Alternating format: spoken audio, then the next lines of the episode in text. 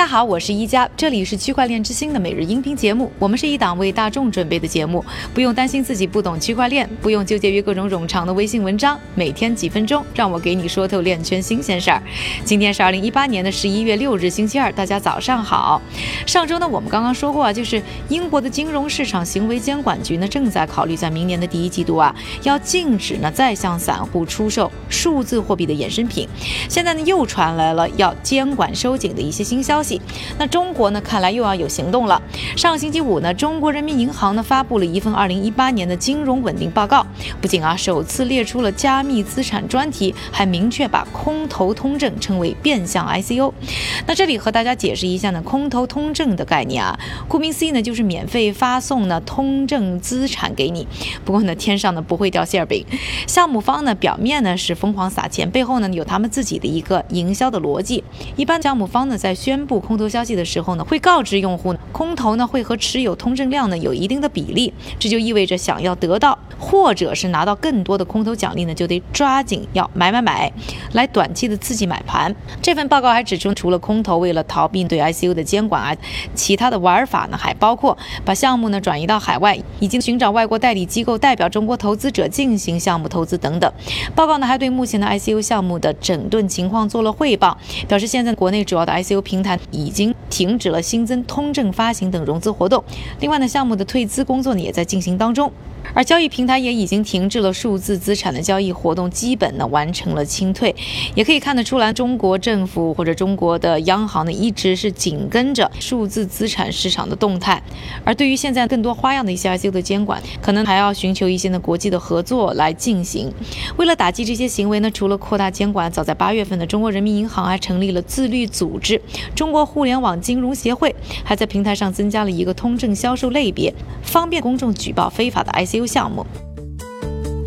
说完了监管呢这个比较严肃的话题之后，我们再来看一条非常有意思的信息。一家名不见经传的公司叫 Blockchains，今年呢用一点七亿美元的价格呢买下了内华达州一块占地六万八千英亩，也就是差不多两百七十五平方公里的沙漠。这个 Blockchains 的创始人呢是一个五十六岁的律师，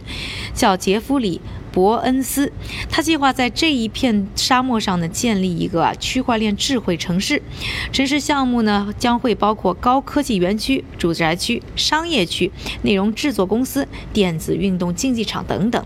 目前呢，Blockchains 刚刚和内华达电力公司 NV Energy 呢签署了备忘录，共同开发呢基于区块链的能源项目。不过到现在为止，城市的开发呢现在还仅限于呢写字楼和勘探区。更大规模的工程呢，至少可能要等到明年年底呢才能启动。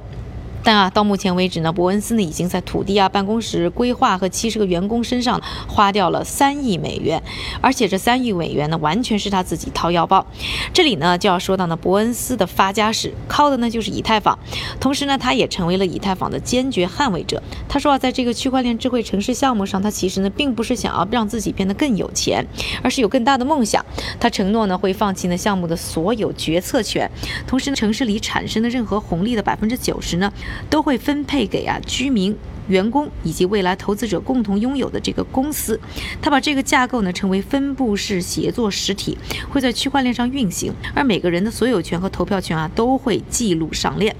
这个计划听起来呢有点痴人说梦啊。伯恩斯自己呢也认同呢，目前数字货币还是面临很多问题的，比如说他认为最严重的一个问题就是安全，因为大家呢其实都不太善于持有私钥，因此呢他计划为未来城市的居民要定制一个系统，让大家把自己的私钥呢都存在多。个数字设备上，为此呢，他已经在瑞典和瑞士的山区呢挖掘所谓的金库。他计划呢在内华达州的山区也建立了更多这样的金库，来存储这些数字货币。另外一个问题就是，以太坊呢在现实世界缺乏一个足够有规模的实验室，而他也希望呢自己的这个新城市能够帮助解决呢这个问题。当然，对于最后这个项目到底会变成什么样子，这个伯恩斯倒是也显得很佛系啊。他说，这要么是有史以来最大的人类事件，要么就是历史上最壮观的灾难。到底会怎么样呢？我们也会紧密的关注这个区块链智慧城市的一举一动。那下面的时间还是交给我们的韭菜哥，他为大家准备了一系列链圈的最新快讯。好了，一家，我们先来看一组币圈的动态。今天啊，一位在 Reddit 论坛上抱怨的用户说，一个几乎不为人知的通证就消耗了大量以太坊的手续费。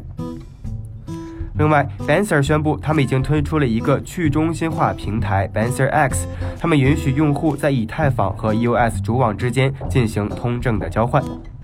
最后，根据彭博社的分析，从比特币定向运动指数 DMI 的长期趋势线看，比特币已经进入了一个新的看涨阶段。预计啊，比特币在接近年底时可能会有所上升。